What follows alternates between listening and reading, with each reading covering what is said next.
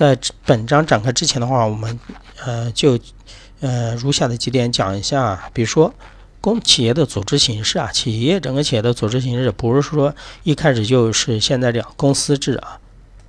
在整个比如说市场经济或者是资本主义萌芽的时候，那你们想想，最开始的时候做这种商业的话，都是一个人个人什么手工业个人，呃业主制的企业，就是呃一个人或者一个家庭夫妻店这种的吧，既是所有者又是经营者，对吧？自己投资自己什么那个开店。这是比较简单的一种啊，好，然后的话，随着整个时代的发展，经济的发展，你当你这个店的规模做大的时候，你一个人照顾不过来的时候，就需要引入什么呢？引入合伙制企业啊，就是要有拉人就要进来了，对吧？要共同经营的，你一个人的精力还是什么有限的啊，所以说又有了一个合伙制企业啊。但是你们可以想象，如果这个合伙制的企业再发展，企业的规模再扩大的话，比如说要管几千人、上万人的时候，你合伙人也是什么应付不过、应付不过来，对吧？你们看一些什么律师事务所啊，或者是呃会计师事务所，他才喜欢采用合伙制，因为他就说他不会像人那种工厂需要管理什么很多人，而工厂的话就不一样的啊，工厂就不能再采取，特别是大的工厂、大的企业，它不能再采取什么这种合伙人的制度的话，这个时候整个。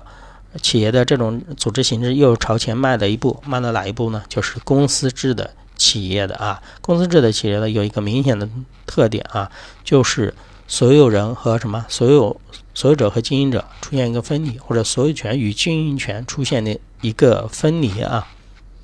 好，我们正好再看一下我这里标注的第二点啊，就是公司法人的基本特点，把公司制的这种单独拿出来说。资合的性质，什么叫做资合呢？就是把资金合在一起。其实它也有点合伙人的性质，就是各自对吧？大家都把钱拿出来合伙经营。但是这个合伙经营只是拿钱啊，而后面的话就有点有可能与你的所有人是无关的，就是所有权与经营权出现了一个什么分离。它不像之前的合伙制企业、个人那个业主制企业，它的所有权和经营权往往是在一起的。如果你的所有权和经营权没有出现分离的话，那如果这个公司啊，如果这个企业应该是企业，如果这个企业的话出现破产了、负债的话，作为你个人或者合伙人的话，你应该把你的个人的财产还要拿出来。但是公司制不一样的啊，公司制因为所有权与经营权发生了分离，对吧？经营权是日常的职业经理人在做，或者是我们呃聘请的啊这个日常的什么经营者来管理。那我这个时候作为投资人来说，我就不需要承担无限责任。个人业主企业还有合伙制企业要承担无限责任啊，而我这个不需需要的，我只是承担有限。这个什么叫有限呢？有限责任就是以我的出资额为限。讲个通俗的例子，就好比你们买股票啊，比如说你们买了某某公司的股票，你买了它一万块钱的一万元价值的股啊，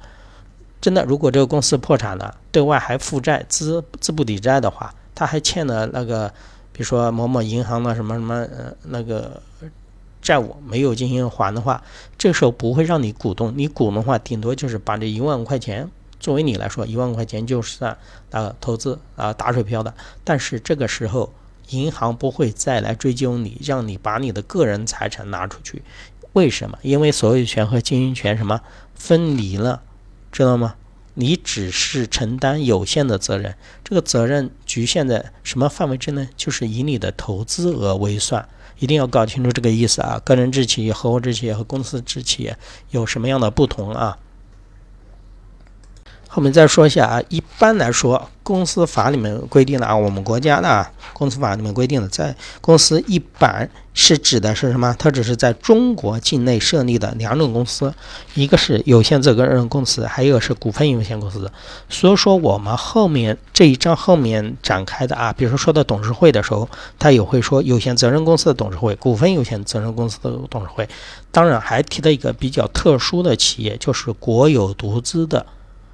公司啊，国有独资的这种的公司的话，因为是独资，是谁呢？这个股东是国家，是政府，对吧？而国有资产监督管理管理委员会呢，就是代行这种股东的什么权利？这个就和有限责任公司和股份有限公司有区别的啊。比如有限责任公司、股份有限公司，它可能有好几个什么，好多个什么股东，特别是上市的股份有限公司，那股东